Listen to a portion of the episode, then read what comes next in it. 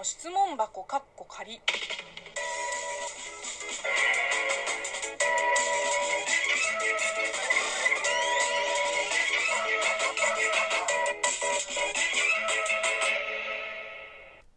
こんにちは。職業中国人のムイムイです。ムイムイの質問箱かっこ仮。この番組は中国生まれ、中国育ちの私、ムイムイがあなたの質問に答えていく Q&A ラジオでございます。まあ、ここ数日、ドラマを見てるんですよ。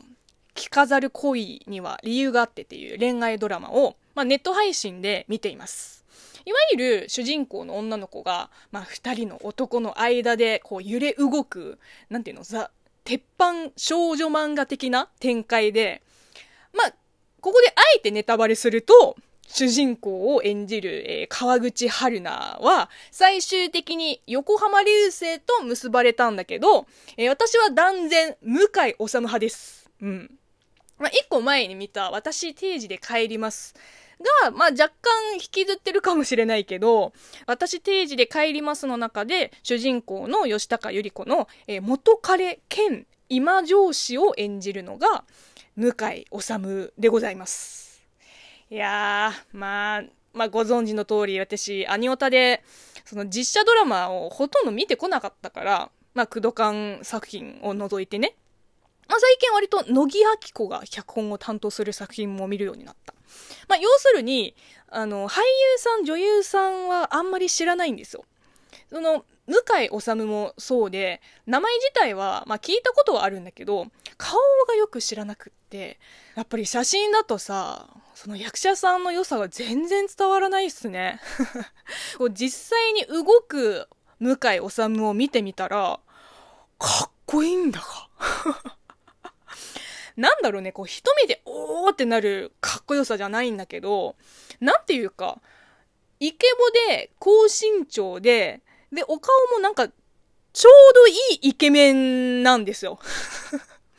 プラス、その恋愛に関しては不器用な、まあ、役どころもあって、燃えます。うん。今更ですが、向井治萌えです。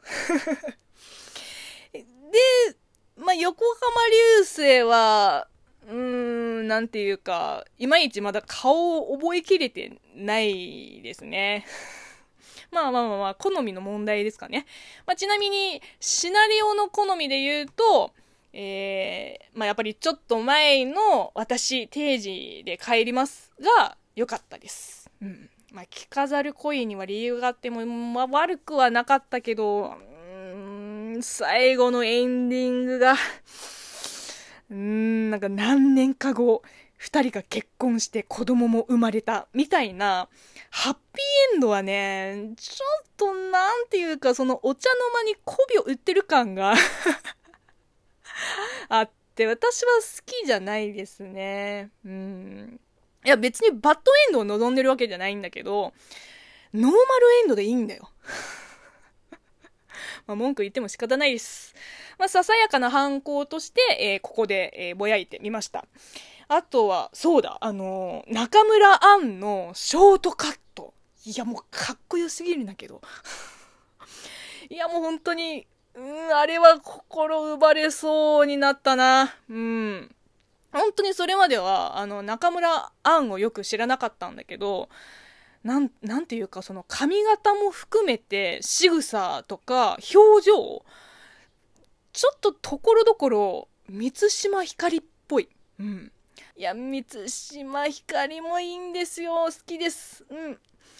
それで、中村アンで検索してみたら、なんか出てきたのが、ほとんどロングヘアの写真で、こう雰囲気が全然違いました。まあ、ロングヘアの中村アンもすっごい美人だけど、やっぱショートカットの方が似合ってるね。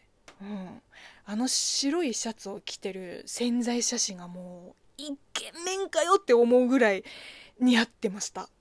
うん。いやー、これはすごいですね。もう、もはや恐ろしい。実写ドラマって楽しいですね。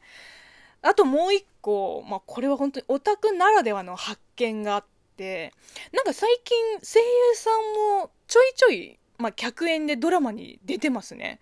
今回の「着飾る恋に」その森久保祥太郎さんと小林早苗さんがなんか常連の夫婦役で出ていってでちょっと前に見たその「ミュ404」にも平野文さんがなんか迷子になったおばあちゃん役で出てましたね。平野文さんの時はめっちゃ興奮したけどね。もう夜中でえラムちゃんの声だってなった。うんいや次は何見ようかなまあおすすめは聞かないけど 自分で見つけて決めるからえー、というわけで、この番組は、まあ、お便りも取り上げつつ、たまにはこういう雑談もします。えー、引き続きリスナーさんから応援ギフトやお便り、ご質問、ご感想、お悩み相談などお待ちしています。では、またお会いしましょう。バイバイ。